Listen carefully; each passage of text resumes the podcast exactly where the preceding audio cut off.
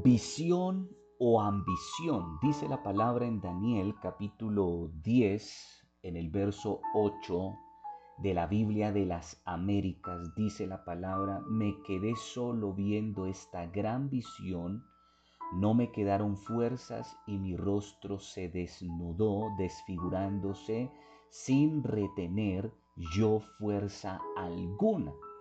Dios ve las cosas que tiene para nosotros mucho antes que nosotros siquiera lo entendamos o lo pidamos y por eso es muy necesario que conectemos nuestras vidas con esa visión de Dios, con ese propósito para nuestras vidas. Cuando Él nos revela esa visión, ya nosotros no nos empezamos a ver de la misma manera, porque ahora lo hacemos es a través de los ojos de Dios, de la forma en que Él nos ve a nosotros. Dice la palabra en Isaías capítulo 54, 3 al 5 en la nueva versión internacional, porque a derecha y a izquierda te extenderás, tu descendencia desalojará naciones y poblará ciudades desoladas. No temas, porque no serás avergonzada no te turbes porque no serás humillada. Olvidarás la vergüenza de tu juventud y no recordarás más el oprobio de tu viudez. Porque el que te hizo es tu esposo, su nombre es el Señor Todopoderoso, tu redentor es el Santo de Israel, Dios de toda la tierra es su nombre. Entonces el Señor quiere que veas eh, tu vida con sus ojos como esa vida que se extenderá, como dice la palabra, a la derecha y a la izquierda. ¿Esto qué quiere decir?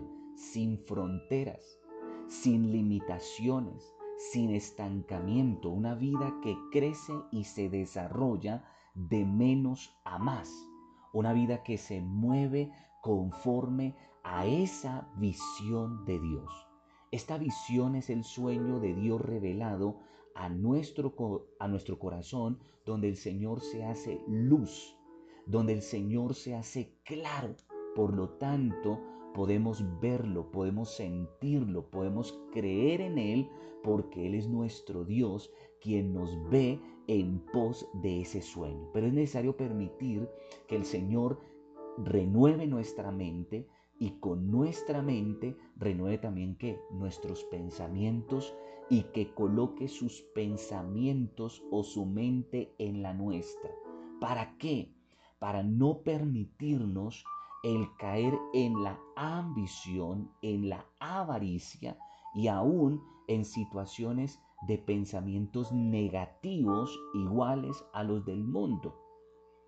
Que nuestra vida esté equilibrada, que cada día estemos cercanos cercanos a ese propósito de Dios para nosotros, que no permitamos en nuestra mente que se anide la duda, la duda.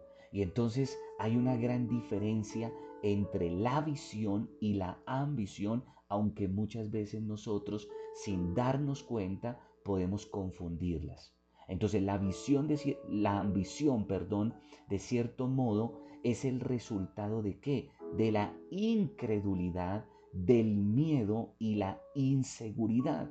Y entonces esto hace que nosotros nos volvamos personas egoístas, llenos de orgullo, llenos de deseo de autoexaltación, porque quien ambiciona piensa solo en él mismo. No piensa en los demás, no piensa en otros. La visión de Dios, como en el caso de Daniel, que hace nuestras vidas, nos quebranta nos lleva cada día a humillarnos ante nuestro Dios y depender totalmente de Él, porque su visión es más grande que nuestras fuerzas. Nos lleva a entender que estamos es a su servicio para cumplir sus, eh, sus ordenanzas, sus mandamientos y de esta manera bendecir a otros. Todo esto se traduce en una vida aterrizada y equilibrada. Quien no entiende esto, mi hermano, a medida que Dios lo va bendiciendo, lo, la va bendiciendo, no solo se va apartando de Dios, va permitiendo en su vida que el temor, va permitiendo en su vida el miedo, la inseguridad, y eso empieza a volverlo que egoísta, eh, orgulloso, a ambicionar más, a querer tener más, pero ¿para qué? Para recolectar, para acumular, ¿sí? A pensar solo en sí mismo, ya no piensa en los demás.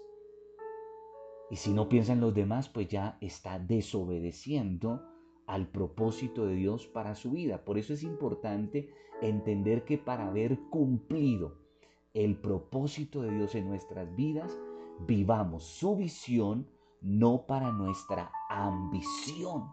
Cuando Dios ve que nuestro corazón se está dañando, que como que las, las, bueno, las bendiciones que Él nos va dando día a poquitos, lo que está haciendo es cambiando nuestro corazón, cambiando nuestra actitud, cambiando nuestra, nuestros pensamientos y nuestra perspectiva, entonces es que nos empezamos a estancar, nos empezamos a limitar, nos empezamos a quedar ahí. Dios no nos da más.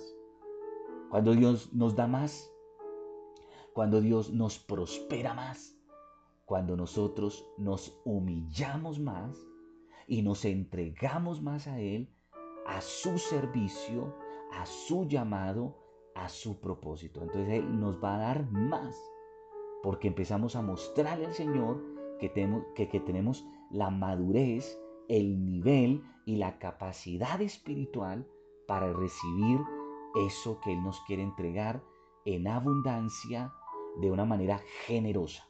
Entonces con la visión de Dios tendremos claro el propósito de Dios para nuestras vidas, viviremos como personas sabias y con entendimiento de los tiempos. ¿Cuál es la visión de Dios para tu vida, para los próximos días, semanas, meses y años? Comienza a buscarlo en el altar.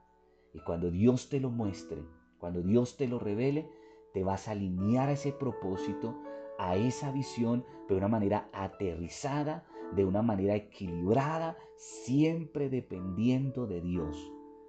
Que entre más Dios te dé, más eres humilde, más eres servicial, más eres entregado a la obra de Dios y a bendecir a otras personas. Padre, en esta hora, te alabamos y te bendecimos, Señor, por esta serie que me permitiste compartirle a mi hermano, a mi hermana. Gracias Dios, porque sé que tú tienes planes de bien, planes de bienestar para darnos eso que tanto anhel, eso, eso que tanto anhelamos, que tanto anhela nuestro corazón, tú nos, nos lo quieres dar, nos lo, nos lo quieres entregar más allá de lo que podemos comprender, entender, soñar, pensar. Tú quieres hacer cosas grandes en nuestras vidas, pero es para tu gloria y para tu honra, no para nuestro orgullo, no para alimentar nuestra ambición. Por eso, Señor, te pedimos en esta hora que sigas transformando nuestra mente, nuestros pensamientos y la forma en que vemos la vida. Porque si lo hacemos así, con una mente transformada y con nuestros ojos siempre puestos en ti, siempre dependiendo total y completamente de ti, es que vamos a vivir aterrizados, equilibrados y que entre más tú nos bendigas y más tú nos levantas y más tú nos prosperas, más somos humildes, más Señor nos humillamos ante ti más estamos dispuestos a entregarnos por completo a ti, a tu obra, a tu propósito, a tu plan para nosotros y más nos convertimos en personas de bendición para nuestra familia, para nuestra iglesia, para con el prójimo, Señor. Más nos fortalecemos en nuestras relaciones con otros cuando empezamos a tener una visión compartida, esa visión que tú tienes para nosotros. Señor, toda la gloria y toda la alabanza sea para ti en el nombre poderoso de Jesús. Amén y amén. Te bendigo, Paz de Cristo, y quiero invitarte para que no te pierdas la conclusión de este tema que te recuerdo lleva por título La perfecta unidad de la fe. Paz de Cristo.